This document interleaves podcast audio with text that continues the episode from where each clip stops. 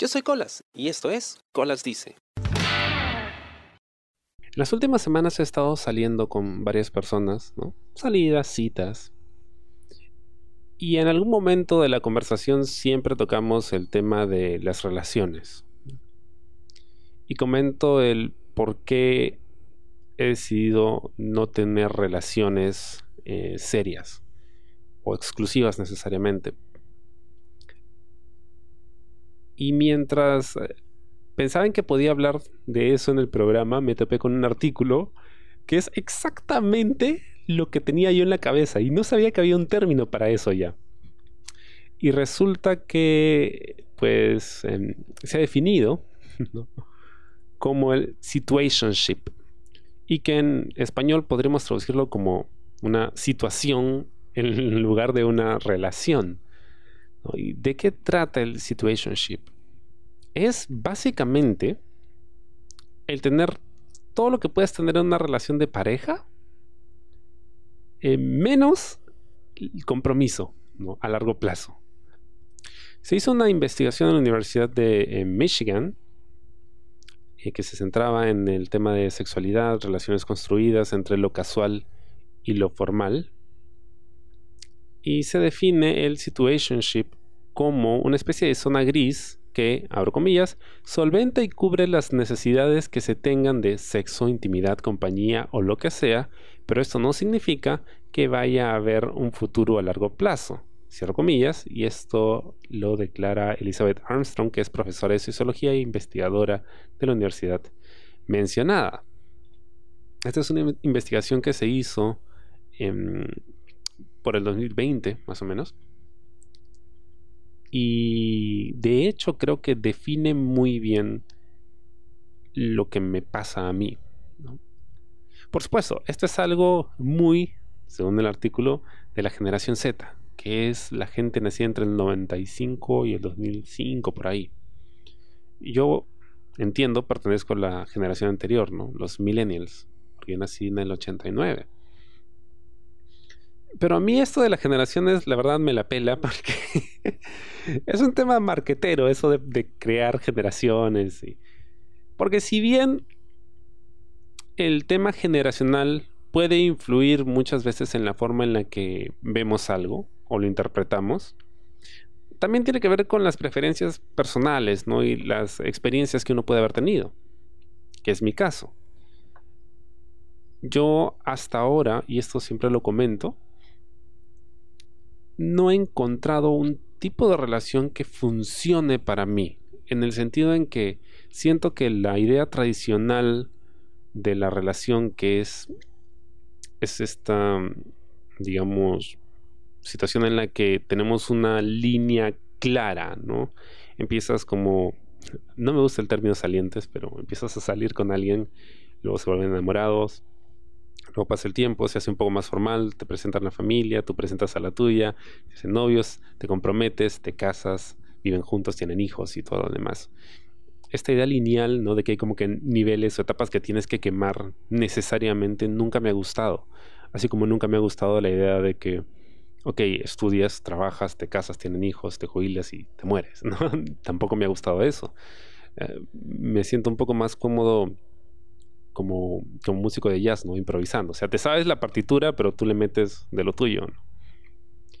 Que no quiere decir de que no haya cierta estructura, pero, o sea, ¿por qué debería ser tan rígido, ¿no?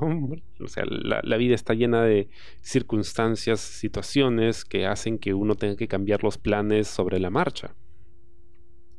Y esa plasticidad, esa elasticidad de, poder relacionarte y vincularte con diferentes tipos de personas en diferentes etapas de tu vida es lo que me gusta más a mí, es con lo que más cómodo me siento. Porque cuando hablo con personas acerca de tener una relación generalmente la visión es la misma, ¿no? O sea, algo muy exclusivo eh, y algo a futuro, ¿no? Todo el mundo habla acerca del a futuro. Oye, pero ni siquiera sé qué cosa voy a almorzar mañana. Entonces, ¿cómo podría estar planeando algo futuro con alguien a quien estoy conociendo, ¿no? Y ese es otro tema. Mucha gente quiere como que ya, o sea, empiezas a salir un par de veces y ya sí, vamos a, vamos a estar y, vamos a hacer esto y esto y esto y esto y esto. Es bacán hacer planes a veces, ¿ah? es, es chévere, aunque no se den. Pero mucha gente mm, es muy inflexible con eso. Yo, yo he aprendido a, improvisar porque me doy cuenta que los planes cambian de un momento a otro. Y no soy el único, ¿no? Hay muchas personas que así lo sienten también. Entonces, parece que ya es un tema más global, ¿no? Y lo demuestran el tráfico, por ejemplo, de búsquedas en Google de este término, ¿no? que empieza a despuntar desde finales del 2020 y tiene un máximo histórico en este año, 2022. Y creo que tiene que ver precisamente con que durante la pandemia ¿no? mucha gente, no sé, probablemente se dieron cuenta de que no puedes planear demasiado porque a veces pasan cosas que, que te cambian todo, te cambian el esquema, ¿no? como el tema del encierro. Y es más fácil simplemente, pues, o sea, chapa de donde puedas, ¿no? Y vas, vas así aprendiendo sobre la marcha. Caminante no hay camino, se hace camino al andar. Y al final, el situationship es una especie de acuerdo, pero informal, ¿no? Porque no es exclusivo. O sea, tú puedes tener esa conexión física, emocional, sexual, amical incluso, pero no necesariamente es algo exclusivo ni estás comprometido con algo. Y eso es algo que, que a mí siempre me ha dado como que ah, un poco de tirria. Probablemente porque he crecido rodeado de, de relaciones fallidas. Y es el que